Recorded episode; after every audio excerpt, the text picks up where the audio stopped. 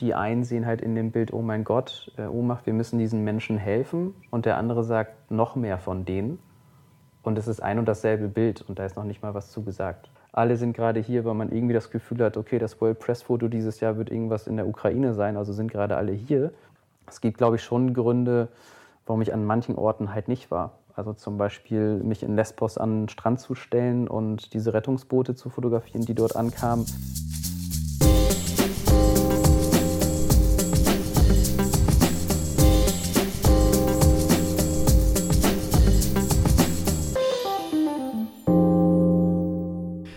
Herzlich willkommen zurück zu einer neuen Folge von Denkanstoß Demokratie, dem Podcast der Landeszentrale für politische Bildung in Rheinland-Pfalz. Mein Name ist Benjamin Meinig und wir beschäftigen uns heute mit Krisenberichterstattung.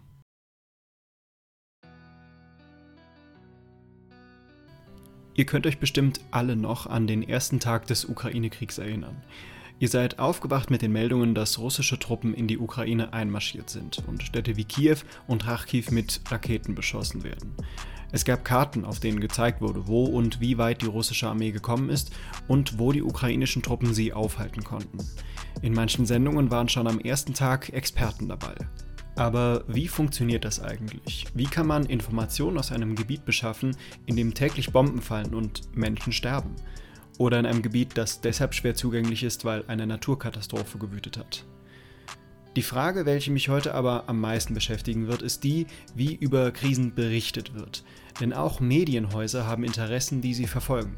Zeitungen, privaten oder auch öffentlichen Fernsehsendern ist daran gelegen, möglichst hohe Auflagen und Aufrufzahlen zu generieren. Extreme Bilder von Leid und Tod können diesen Effekt leichter erzielen als andere Bilder. Könnten Medienschaffende deshalb vielleicht auch auf der Suche nach dieser Extreme sein? Ist Berichterstattung, die ein totes Kind am Strand wie 2015 oder gefesselte, erschossene Menschen letztes Jahr in der Ukraine zeigt, ethisch vertretbar? Aber fangen wir zuerst einmal mit den Basics an. Wie funktioniert eigentlich Berichterstattung aus Krisengebieten? Journalistinnen und Journalisten wollen neutral, objektiv und unabhängig darüber berichten, was auf der Welt passiert. Dabei wollen sie Fakten und Meinungen trennen sowie transparent und genau arbeiten. Ihr habt bestimmt schon mal davon gehört, dass das nicht immer so einfach ist. Berichterstattung, die komplett frei von Meinung ist, bedarf viel Übung, denn schon durch eine bestimmte Betonung beim Sprechen der Nachrichten oder durch die Auswahl der gesendeten Bilder kann man starken Einfluss auf die entstehende Meinung haben, die sie bei den Menschen bildet. Ich könnte beispielsweise mein eigenes Skript, das ich hier gerade vor mir liegen habe, mit einem sarkastischen oder spöttelnden Unterton vorlesen. Dadurch könntet ihr denken, ich nehme das Thema nicht ernst und finde es eher lachhaft, obwohl der Text an sich diesen Eindruck gar nicht vermittelt. Jetzt nochmal zurück zur Krisenberichterstattung.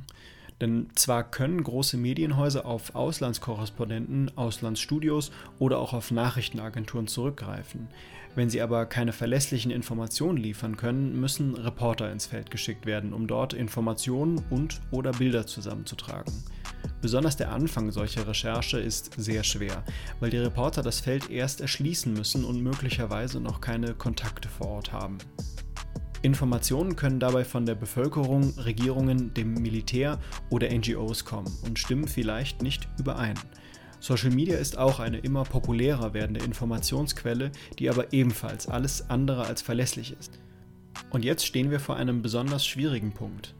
Auch wenn wir als Konsumenten meistens nichts davon mitbekommen, passieren zu jedem Zeitpunkt überall auf der Welt eine Vielzahl von humanitären Krisen. Nach Zahlen der Bundeszentrale für politische Bildung gab es 2021 insgesamt 204 gewaltsame Konflikte auf der Welt. Dazu kommen Naturkatastrophen und andere Meldungen zu Politik, Wirtschaft, Kultur oder Sport. Nachrichtensendungen müssen für jede einzelne Sendung entscheiden, über was sie berichten und können dabei niemals alles abdecken. Da sie auch versuchen, immer über die Themen zu berichten, die für die Bevölkerung gerade am wichtigsten sind, sind Menschen aber auch oft unzufrieden wegen zu geringer Berichterstattung für bestimmte Themen. Im Iran wird beispielsweise noch immer viel gegen das Regime protestiert, auch wenn wir nichts davon mitbekommen. Ihr seht, Berichterstattung gerade aus Krisengebieten ist sehr kompliziert. Es gäbe noch eine ganze Menge weiterer Punkte zu erklären, für die ich hier leider keine Zeit habe. Deshalb schaut gerne mal in der Folgenbeschreibung vorbei, da habe ich einige meiner Quellen verlinkt. Und wenn ihr schon da seid, lasst uns gerne eine Bewertung und ein Abo auf der Streaming-Plattform eurer Wahl da.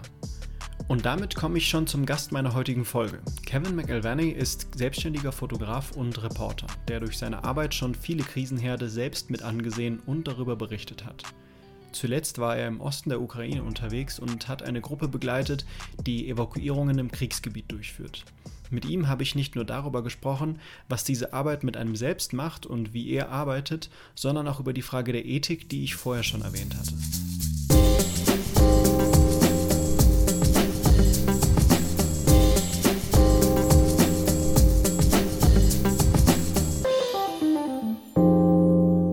Hi Kevin, schön, dass du dabei bist. Hallo Benjamin, danke für die Einladung. Du kommst gerade frisch aus der Ukraine. Was hast du da gemacht? Ja, das ist richtig. Ich habe eine Evakuierungseinheit dort begleitet ähm, namens Space UA, von denen ich gehört hatte, zu denen ich Kontakte hatte und äh, oder habe. Genau, und deswegen aufgebrochen bin, weil ich deren Arbeit sehr interessant und ja, fand und dann mal filmerisch begleiten wollte. Das heißt, du hast dich ganz selbstständig jetzt dazu entschieden, so ich nehme mir jetzt ein bisschen Zeit und äh, fliege da oder fahre ins Kriegsgebiet?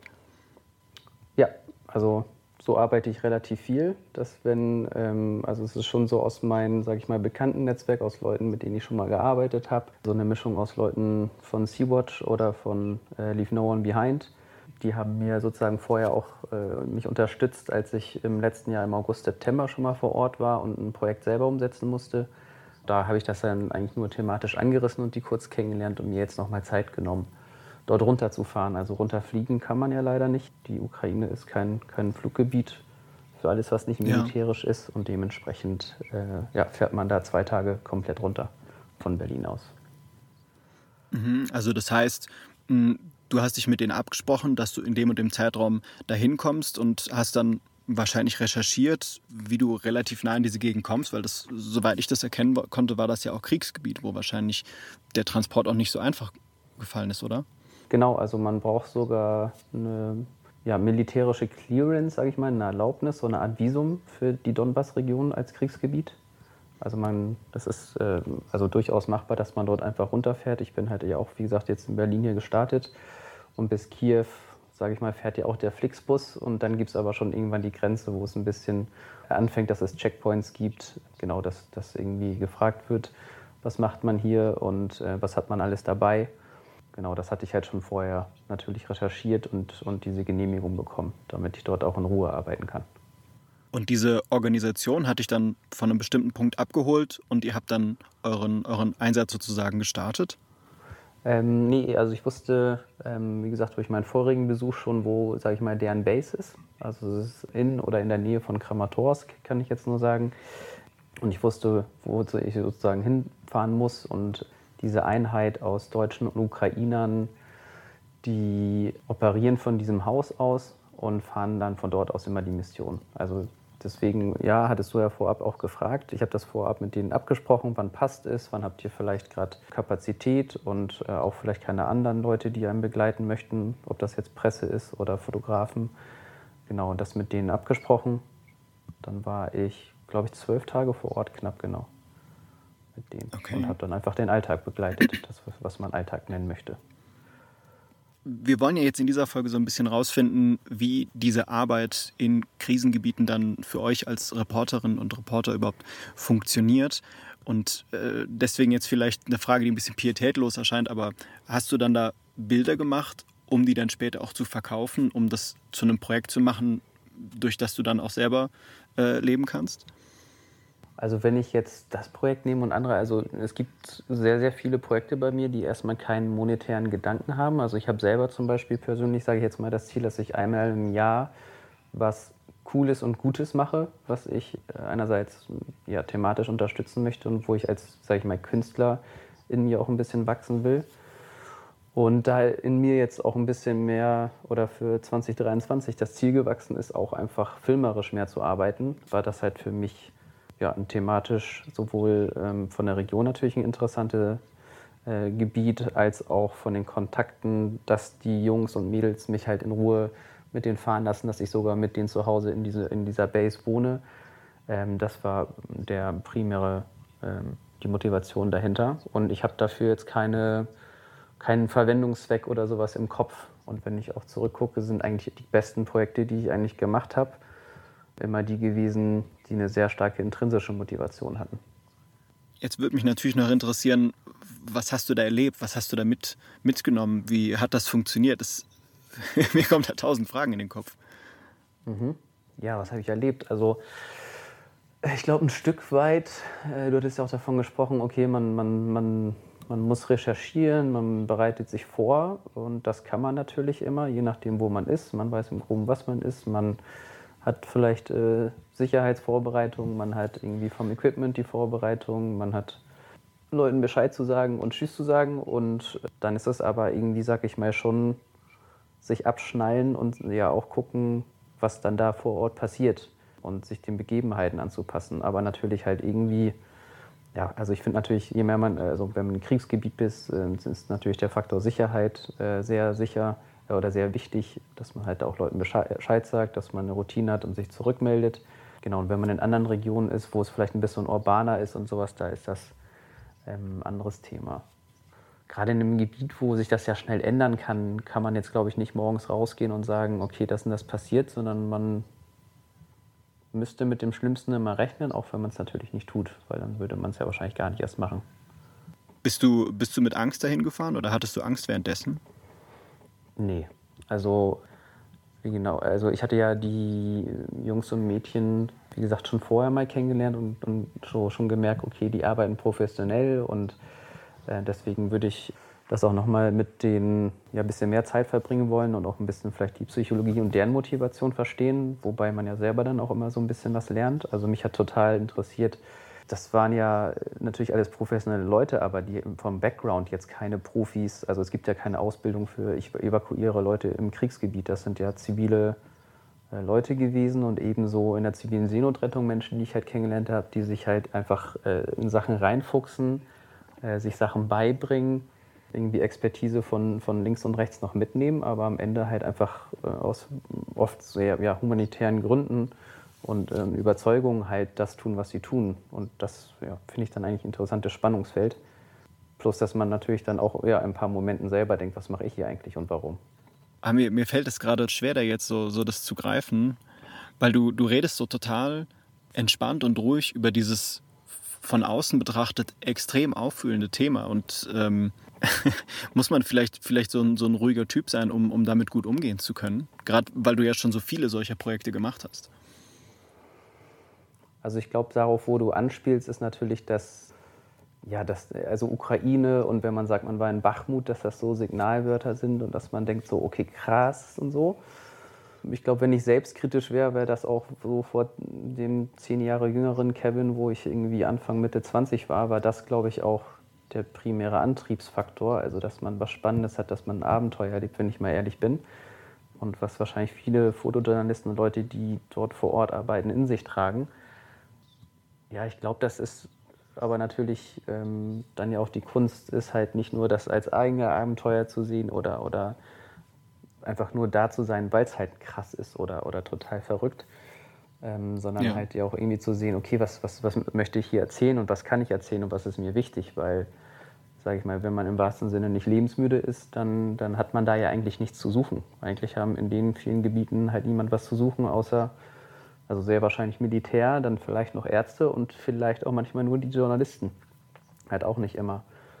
Genau, und in dem Spannungsfeld war man da natürlich umso mehr. Also es ist, ich glaube, ich war selten in so einem Kriegsgebiet, wo dann zivile Strukturen, diese Evakuierungseinheiten halt schon fast in derselben Region sich ja bewegen wie ja, das Militär, das halt da ist.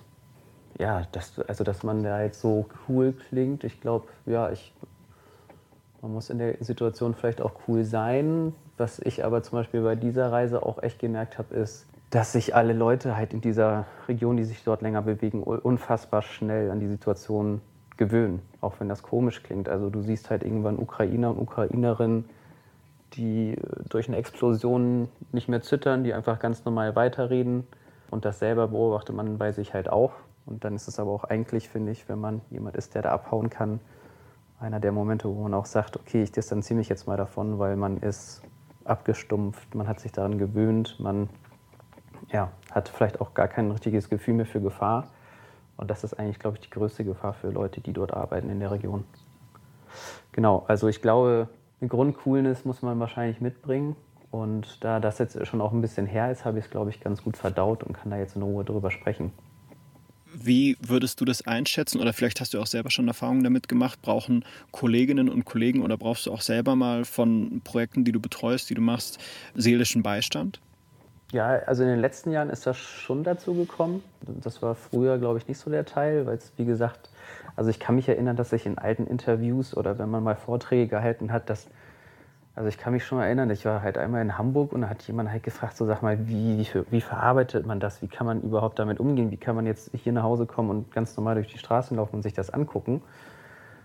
Und ich weiß noch, dass damals meine Antwort war so, hä, es ist doch, das ist doch total, ich fühle mich total privilegiert, dass ich da sein kann, dass ich das erlebe, dass ich irgendwie gefühlt Geschichte erleben kann, dass ich hier rumlaufe, dass ich das nicht nur durchs Fernsehen verstehe, sondern dass ich in der Situation bin, vielleicht sogar ein Teil bin von der Berichterstattung ähm, und dass ich da eigentlich, ja, irgendwie, das war immer das Gefühl, ich stehe gerade in der Geschichte und ich, ich, ich verstehe gerade die Flüchtlingskrise oder äh, die Migrationskrise, die sogenannte. Und ich, ich war halt eigentlich immer nur so total geflasht und fasziniert davon, okay, wow, ich lebe jetzt hier irgendwie einen Traum, auch wenn es natürlich äh, teilweise schreckliche Umstände sind. Aber das war, glaube ich, das, wie ich das immer relativ schnell einordnen konnte in meinem Kopf. Und dann ist aber, ja, gibt es schon Momente, wo man einfach merkt, okay, das, das war vielleicht vom Pensum einfach zu viel, weil man an verschiedenen Orten gleich hintereinander war oder weil es halt irgendwie äh, nicht, nicht genug Ruhe und Abstand gibt. Ich kann mich zum Beispiel erinnern, ich habe die Airborne Operation von Sea-Watch mal begleitet. Also es ist ein Flugzeug, was das Mittelmeer monitort und dadurch natürlich wesentlich größere Gebiete im Mittelmeer beobachten kann. Und wir haben halt von diesem Flugzeug halt aus beobachtet, dass ein Boot seeuntüchtig wurde und dass wir die italienischen Behörden dazu aufgerufen haben oder halt informiert haben, hey, wir sehen hier gerade, dass ein Boot untergeht, ähm, könnt ihr bitte Hilfe schicken? Und die haben spärlich auf unsere Hilferufe geantwortet. Es gibt dann halt auch noch ein Team, das das vom, nicht vom Flugzeug aus macht, sondern vom Telefon. Und wir haben halt die ganze Zeit so das Update bekommen, okay, hier bewegt sich niemand dahin, es gibt keine Hilfe, die in der Nähe ist.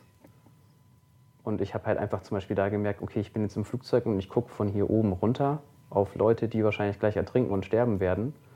Und was ist eigentlich gerade meine Aufgabe? Also, dass ich das hier gerade fotografiere und dass ich Zeuge bin, dass es ja so furchtbar ist, aber okay, werde ich denn, wird das jetzt irgendwas ändern können? Also, das war halt einfach ein Moment, der unmittelbar nicht zu viel war, weil wir als Team ziemlich cool darüber geredet haben.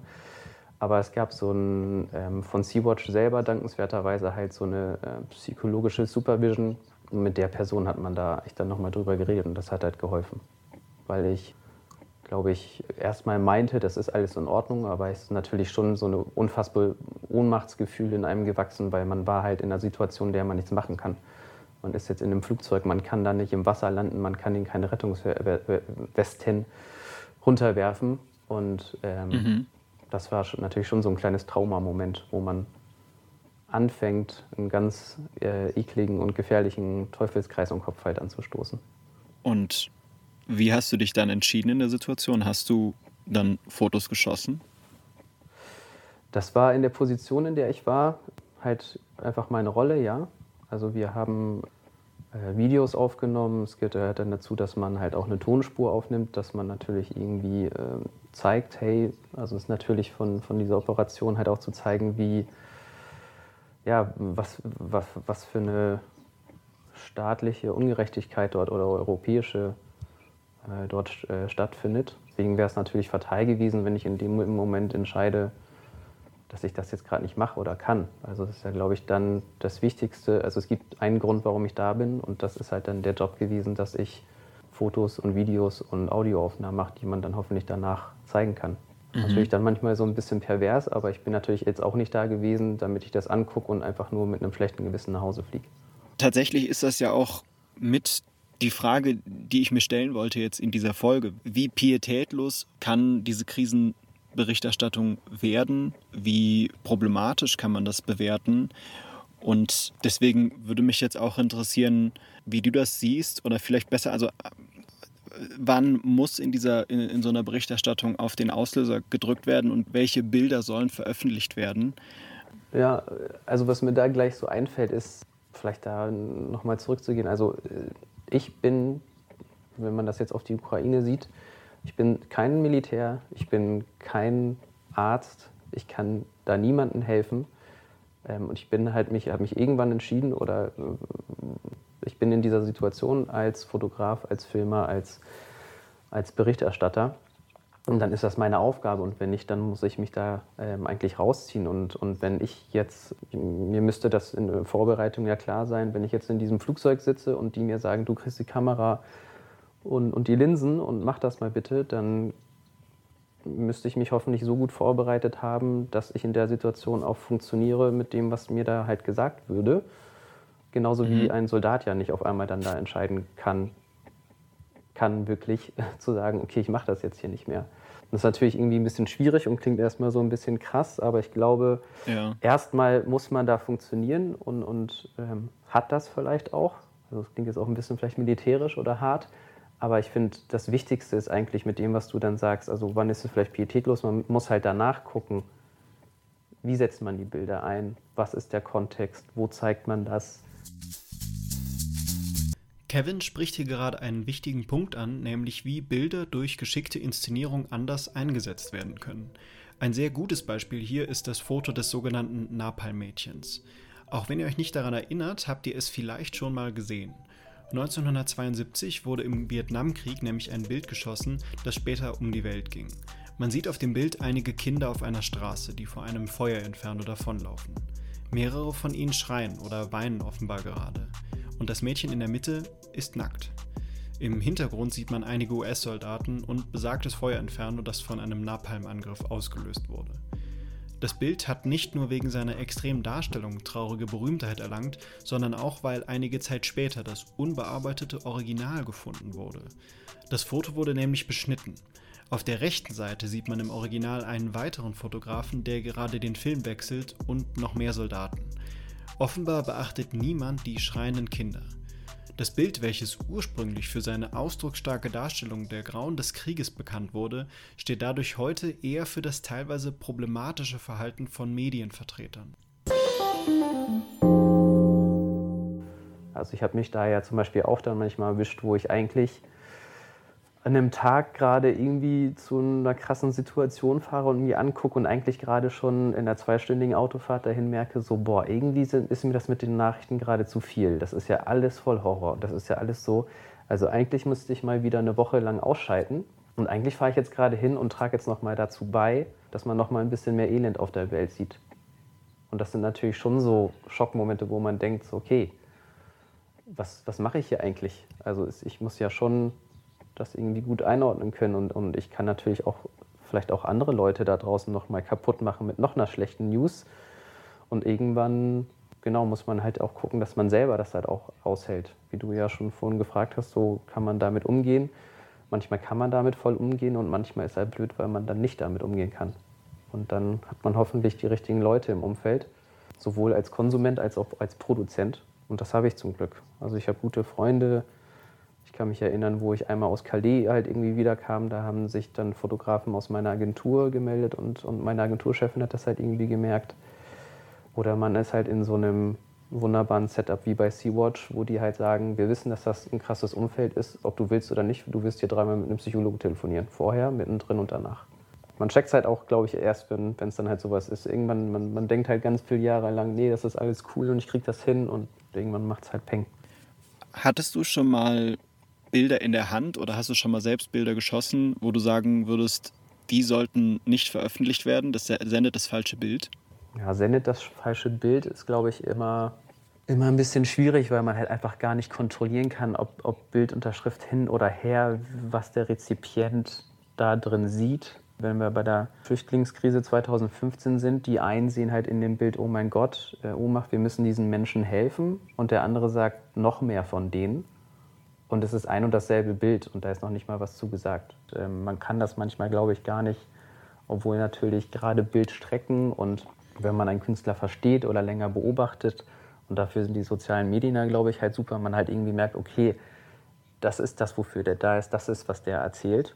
Aber gerade Bilder sind halt so powerful, weil, weil sie halt einfach so weit streuen, obwohl da so wenig passiert und sich nichts bewegt. Unheimlich äh, interessant. Also ich finde diese, diese Einblicke von dir sehr, sehr spannend, ähm, weil man das ja nur sehr schwer selber beurteilen kann, wie das alles abläuft, wie komplex das auch ist und wie komplex auch Menschen wie du dann sein können, die selber diese Berichterstattung machen. Ich würde im Thema jetzt mal ein bisschen weitergehen. Du hast vor einigen Jahren äh, für den Nachrichtensender Al Jazeera einen Artikel über elektronische Abfälle aus Europa und den USA geschrieben, die auf einer Deponie in Ghana landen. Ich fand, das war ein sehr gutes Beispiel. Du beschreibst in dem Artikel sehr eindrücklich und mit Bildern, wie Mensch und Natur durch diese Deponie leiden. Ich habe mich jetzt eben am Beispiel dessen gefragt, wie funktioniert diese Art Arbeit, wo du möglicherweise gar keine Kontakte hast, fährst du dann da einfach hin, läufst du bist du dann zum Beispiel auf, diese Depo auf dieser Deponie herumgelaufen und hast Menschen angesprochen. Ähm, wo gibt es da Ansatzpunkte, sag ich mal? Also es war Akbok-Bloschi der Ort, den du meinst und wahrscheinlich nicht aussprechen wolltest, weil er so schwierig auszusprechen ist. Ähm, genau, es ist eine, eine, Art Deponie in Accra und das war aber auch eine, eine, freie Arbeit von mir. Die ist zwar als erstes bei Al Jazeera veröffentlicht worden, aber danach auch beim, im Guardian und in deutschen Medien. Genau, aber ich war sehr wohl vorbereitet und wusste, glaube ich, schon damals, dass man da nicht hingeht ohne Kontakte und jemanden, also dass mit dich sowohl ja, so eine Kontexteinordnung bekommen und sowohl mit Leuten dort auch reden kann, auch wenn Ghana natürlich ein sehr stark englischsprachiges Land ist. Aber die Leute, die ich dort getroffen habe, sind von der Elfenbeinküste und, und äh, ganz vielen anderen Teilen von Westafrika. Und Französisch kann ich auf jeden Fall nicht. Man kann da natürlich, man darf da auch nicht als Fotograf da nur rumlaufen und die krassen Bilder, sag ich mal, einsammeln. Also dieser Ort ist natürlich geprägt von Flammen, von jungen Kindern, die dort rumlaufen, von, den, von der ganzen Rauchentwicklung. Genau, also man muss natürlich auch irgendwie mit den Leuten da reden können und kommunizieren können und auch bereit sein, wenn die halt irgendwie Fragen haben, zurückzuantworten. Das ist ja nicht irgendwie eine Einbahnstraße, wenn man da hingeht und dass man sagt, äh, ich fotografiere jetzt mal dich in deinem Alltag. Ähm, da, da gehört ja schon eine kleine Intro zu, wenn das halt möglich ist. Und hattest du dann in dem Fall eine ghanaische Person, die dir dann genau. da äh, Kontakte vermittelt hat? Doch, okay.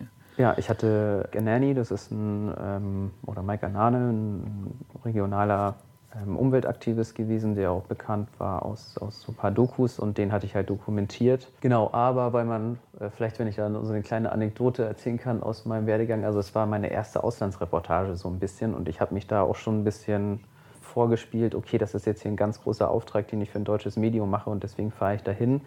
Und deswegen, hallo lieber Mike, äh, ich, ich würde, äh, mein Auftrag ist es, etwas über diesen Ort zu zeigen und, und zu, zu machen. Und diese Bildideen habe ich oder diese Bildredaktion, aber in Wirklichkeit gab es nur mich und den Willen, dorthin zu fahren und diesen Ort zu verstehen und abzubilden mit äh, einer gewissen Bildidee, die ich natürlich dort in Akbok Bloschi hatte. Mich würde jetzt noch interessieren, du als Berichterstatter bist dann eben auf der einen Seite Reporter, der berichten möchte, aber auf der anderen Seite bist du ja Fotograf und damit in gewisser Weise auch Künstler und äh, möchtest ein gutes Bild machen und damit eine Geschichte erzählen, kämpft dann manchmal die Ästhetik gegen das, ich nenne es mal das wahre Gesicht, das vielleicht dreckige Gesicht? Ja, gute Frage. Also ich finde schon nach diesem Bearing Witness, ähm, wo, keine Ahnung, so ein alter James Nachtwey und warum ich irgendwie angefangen habe zu fotografieren und man hofft, dass man da was ändert, dass natürlich so, natürlich, und das hast du mich ja auch schon gefragt, so ein, so ein komisches Ding ist, okay, am Ende verdient man mit Leid sein Geld, ästhetisiert man das. So über meine Karriere kamen so Worte wie Poverty Porn. Was bringt das halt irgendwie was? Und ich glaube, je nachdem, in welcher Situation man ist, prellt das halt so einen ab und man ist natürlich so voll, ey, du verstehst ja nicht, ich, ich bin ja nicht freiwillig hier so. Gut, aber natürlich, also wenn ich jetzt auch mal geguckt habe, ich hatte schon auch in der Ukraine so Momente, wo ich dachte, okay, hier sind eigentlich viel zu viele Leute am Ort und das ist halt irgendwie vielleicht eine Fotosafari oder sonst was. Und genau, also man muss dann, glaube ich, schon gucken, auch, ja, ist natürlich dann schon auch nochmal in dem Kampf und gerade als, als selbstständiger Fotograf, wie, wie fotografiert man nochmal anders, wie sieht es in Anführungsstrichen schöner oder doller oder passender aus. Und andererseits natürlich auch irgendwie der Wunsch, ich kann mich äh, erinnern an diese Porträts zum Beispiel in Akbar Bloschi, dass ich ja auch also der Elektroschrottmüllhalde, von der wir eingehend gesprochen haben, dass, dass ich da halt ganz viel gefragt wurde, so sag mal, das sieht doch, das ist doch viel zu schön. Diese Leute stehen da so mit voll der Würde in dieser Müllhalde mitten in diesem Misery und, und du machst da so ein schönes Bild und die gucken mich auch an. Das tut mir irgendwie weh. Und den einen Tag sage ich, ja, es ist dein Problem, aber äh, so, I have your attention, so, das ist mein Ziel. Und natürlich, zehn Jahre später würde man, wächst man vielleicht auch selber so in seinem, in, in seinem Sein und würde vielleicht Sachen anders machen. Aber ich glaube, wir sind hier alle auch, um, um zu lernen und zu schauen. Und um, ähm, wenn wir mal gucken, was vor 15 Jahren Comedy im deutschen Fernsehen war, dann, dann kann man das heutzutage halt auch nicht mehr machen. Also ich verstehe es halt schon. Es gibt halt diesen Anspruch, dass mir das auch irgendwie ästhetisch ist. Und ja, wie du sagst, man ist ja auch ein Künstler. Viele Teile meiner Karriere habe ich, glaube ich, dann ja auch immer gesagt, so, also dieses ganz nüchterne Runterrattern von den Nachrichten, das sollen halt die Presseagenturen machen und die, die freien Reporter, die machen halt hoffentlich auch die Geschichten dazwischen und vielleicht haben sie auch ein bisschen mehr Zeit und Zugang für was Intimeres und was Ruhigeres. Ja, und das sind hoffentlich irgendwie Arbeiten, die rauskommen, wenn Jungs und Mädchen wie ich ähm, in solchen Gebieten unterwegs sind. Aber, aber ich bin bei dir. Also es gibt, glaube ich, schon so manchmal diesen ökonomischen Druck bei vielen. Ähm, oder dass also ich habe seit ein paar Jahren echt das Gefühl, wenn man an krassen Regionen ist, dann ist es natürlich, alle sind gerade hier, weil man irgendwie das Gefühl hat, okay, das World Press Foto dieses Jahr wird irgendwas in der Ukraine sein, also sind gerade alle hier. Und ich würde jetzt nicht immer sagen, dass ich halt die größte Idee habe, die halt da ist, aber es gibt, glaube ich, schon Gründe, warum ich an manchen Orten halt nicht war. Also zum Beispiel mich in Lesbos an den Strand zu stellen und diese Rettungsboote zu fotografieren, die dort ankamen.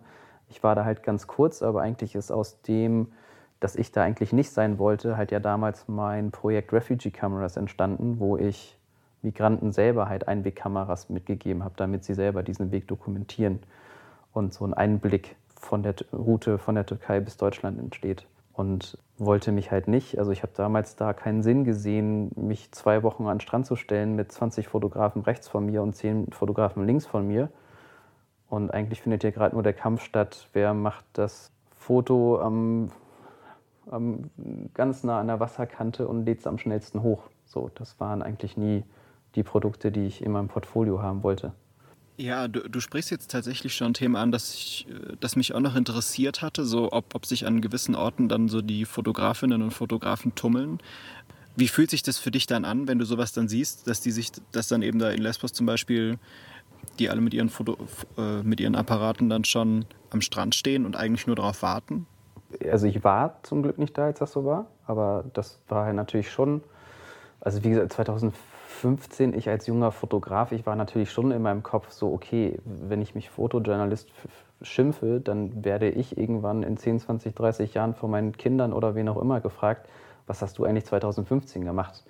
Also wollte und musste man ja gefühlt dazu irgendwas machen. Aber ich habe dieses damals auf Facebook noch, als die Plattform funktioniert hat, halt diese Bilder gesehen, dass die sich so selfie-mäßig fotografiert haben und zehn Fotografen da an einem Stück in Lesbos standen und ich war ja, heutzutage würde man sagen cringe. Ich hatte so den Moment, wo ich dachte, das ist auf jeden Fall nicht das, der Ort und das Milieu, wo ich gerade sein möchte und wo ich noch irgendwie einen Teil dazu beitragen kann, dass es eine interessante Berichterstattung gibt. Und, und ähm, deswegen war ich halt viel zu spät eigentlich auf Lesbos, aber dann wiederum mit einer ja, schon ganz guten und erfolgreichen Idee. Ja, ich habe halt schon, also ich bin selten zum Glück an diesen Orten, wo mir ein Fotograf noch links und rechts neben mich steht, weil ja, ich einfach merke, dann, dann fehlt es mir an Intimität, es fehlt mir auch an Ruhe mit, mit dem Gegenüber. Und das ist halt ganz schnell das, was ich irgendwie haben möchte. Ich stehe halt sehr ungern irgendwie mit anderen Fotografen und, und fotografiere in dieselbe Richtung. Ja, da kommt jetzt nochmal so ein anderer Aspekt mit hinein. Du sprichst ja ganz oft jetzt auch davon, dass du selbstständig bist und dass du dich, dass du entscheiden kannst, ähm, wo du hingehst und was du machst. Wenn du das jetzt so mit, mit Nachrichtenagenturen vergleichst, ähm, die dann Angestellte haben, die dann, denen dann gesagt wird, du musst dort und dahin, hast, hast du da Kolleginnen und Kollegen, die dann in dem Sinne anders arbeiten als du und wie geht es denen damit? Kann ich nur bedingt sagen, weil ich jetzt ja, mich jetzt auch nicht, also ich unterhalte mich schon mit Fotografen, aber ich will auch immer gerne, wenn ich raus bin aus dem Job, mich irgendwie einen anderen Input geben und, und in andere Lebensrealitäten eintauchen. Aber natürlich äh, kreuzen sich da halt Wege oder man, man beobachtet das. Ich glaube, ich will das aber auch gar nicht bewerten. Ich glaube, jeder, vielleicht jemand anderes möchte halt frei arbeiten, jemand anderes möchte eher die Aufgabe bekommen, macht das und kann das halt super gut. Ich würde wahrscheinlich sagen, ich bin da ein bisschen zu sehr Künstler und, und möchte halt irgendwie meinen eigenen Kopf bestimmen. Und wenn so, und dann gibt es halt einfach auch wahrscheinlich fotografisch, dass mich einfach eine Pressekonferenz nicht reizt und dass ich auch dieses Wettrennen mit dem Faktor Zeit halt nicht spielen möchte. Also es ist ja dann schon so, okay, jetzt ist gerade hier eine Bombe hochgegangen, wer ist als erster da und kann den Krater fotografieren und hochladen, damit wir die Headline sagen können, hier ist in Kramatorsk eine Bombe hochgegangen. So, das ist ein Spiel, das will ich gar nicht nie mitspielen. Ich will jetzt aber auch nicht sagen, dass das komplett falsch ist, aber es ist natürlich ein Spiel, was gespielt wird. Das ist halt ein Spiel, was mich null interessiert, leider. Oder zum Glück. Siehst du da ein Problem in der Branche an sich oder würdest du sagen, das kommt mit dieser Arbeit, das ist in gewisser Weise vertretbar? Also ich finde, es ist gut, dass es durch, durch so Konstellationen, also durch, durch Agenturen halt stattfindet, dass die da ein Team haben sozusagen, was sich, was sich dem widmet und irgendwie Erfahrungen austauschen kann. Ich würde aber schon, also was, was, was mir in Austausch mit anderen Leuten, die jetzt zum Beispiel auch in der Ukraine sind, aufgefallen ist, ist aber, dass ich schon immer wirklich hinterfragen würde, ob in diesen Medienhäusern, da wird ja oft dann einer tituliert mit äh, der Kriegsberichterstatter. So, und ob es überhaupt passend ist zu sagen, das ist der Kriegsberichterstatter für alle Kriege auf dieser Welt. Also ich war auch im Irak, ich war auch in der Ukraine, aber ich war halt ja immer nah dran an, an diesen Personen. Also ich bin nur da, da gewesen, wenn ich einen persönlichen Kontakt hatte. Und sobald dieser Kontakt halt nicht mehr da war, bin ich auch eigentlich da rausgegangen. Ähm, und dieser Person muss ich vertrauen. Aber dass man halt per se sagt, der weiß halt, wie das ist, wenn Kugeln um einen rumfliegen. Deswegen kann er das halt auch in der Ukraine machen und deswegen kann er das auch in Jemen machen. Finde ich schon ein bisschen schwierig, auch wenn es natürlich super hilfreich ist, wenn man äh, vom Sicherheitsaspekt halt da Erfahrung hat und dass man halt irgendwie geschult ist. Ich finde, dass dieser Kontextfaktor und dass man auch kulturell dort Bescheid weiß, dass das halt unfassbar wichtig ist und nur weil man sich wohlfühlt in einer schutzsicheren Weste oder Helm, äh, ja, ist das irgendwie nicht der Freifahrtschein, halt dahin zu fahren. Plus, wie gesagt, glaube ich, dass man einfach irgendwann aufpassen muss, dass man halt nicht zu lange an, an, an so einem Ort ist, weil sich halt, wie gesagt, diese Resilienz aufbaut und man irgendwann meiner Meinung nach äh, zu dolle an so eine Situation gewöhnt. Wie ist eigentlich der, der Frauenanteil in dieser Branche? Weil du hast jetzt bisher nur so von, von männlichen Leuten gesprochen. Es gibt mehr und mehr Frauen und Frauen. Das ist natürlich wenn ich es mir zusammenreimen, gibt es wahrscheinlich mehrere Gründe, warum es nicht so ist. Also natürlich durch fehlende Role Models, durch dieses äh, Setting, was dort ist. Es gibt unfassbar viele Frauen, aber in dieser zweiten Reihe, was man glaube ich nicht vergessen darf. Ähm, aber ich habe jetzt so in der Ukraine halt auch Johanna Maria Fritz zum Beispiel ähm, getroffen, die war zur selben Zeit da. Ähm, und es natürlich auch zu begrüßen, dass es halt mehr Diversität in, in, in allen Belangen dort gibt. Mich würde zum Abschluss jetzt noch interessieren. Wir haben jetzt viel über Krisen, viel über Probleme gesprochen. Ähm, ich denke mal, auch, auch wenn du äh, so viele ja, schwierige Themen begleitet hast, gab es doch bestimmt immer mal wieder ähm, auch schöne Momente, die du mitgenommen hast, gerade jetzt vielleicht gerade aus der Ukraine ganz aktuell. Was, was war da besonders schön? Was für gute Erfahrungen hast du da gehabt? Ach, ich glaube ähm, immer und ich glaube, deswegen konnte ich oder, oder, kann ich halt auch so lange und, und deswegen reizt mich das halt immer noch. Auch, auch wenn es, wie gesagt, seit ein paar Jahren auch manchmal die Momente gibt, wo man denkt, so, boah, das mache ich jetzt nicht oder nicht jetzt, weil man auch vielleicht innerlich nicht ready ist.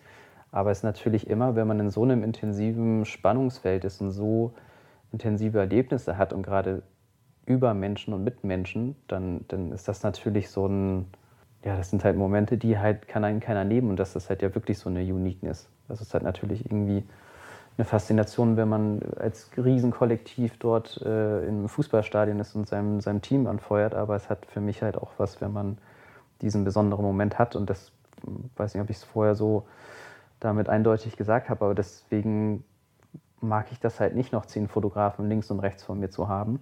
Und natürlich auch immer die Frage, kann ich das äh, in geeigneter Form überhaupt in einem Bild oder in einem Video oder in einem Film halt transportieren, was ich dort zeigen will und erlebt habe? Oder gibt es halt auch Momente, wo man das gar nicht macht, also wo man nicht fotografiert, weil es halt so, so, ja, jetzt gerade ein Moment ist, der entstanden ist. ich war halt an, an sich an den furchtbarsten Orten, aber dort halt immer super Sachen erlebt und irgendwie gelacht und sowas. Also in Akbok Bloschi, wo wir drüber gesprochen haben, ich habe mit den Jungs gelacht und die haben mich ausgelacht, weil ich der komische weiße Mann war, der natürlich irgendwie irgendwann rot war, von der Sonne gebrannt und angefangen hat. Ich habe damals mit Polaroid-Filmen sozusagen auch fotografiert und die eine Seite bei so einem Polaroid-Film hat so eine Chemiepaste dran und ähm, ich hatte dann noch so einen kleinen Müllbeutel mit, wo ich dann diese Seite halt rangepackt habe und die Jungs haben mich halt angeguckt und gefragt, was machst du? Und ich so, ja, das ist halt Müll. Und die haben mir gesagt, so egal, wo du den in Accra gerade in den Mülleimer schmeißt, das kommt ja wieder zu uns. Also es ist ein bisschen albern. Und trotzdem war ich so, nee, ich packe das jetzt hier in den Müllbeutel und dann kommt der halt ein bisschen später zu euch. So solche Witze hat man dann halt auf einmal.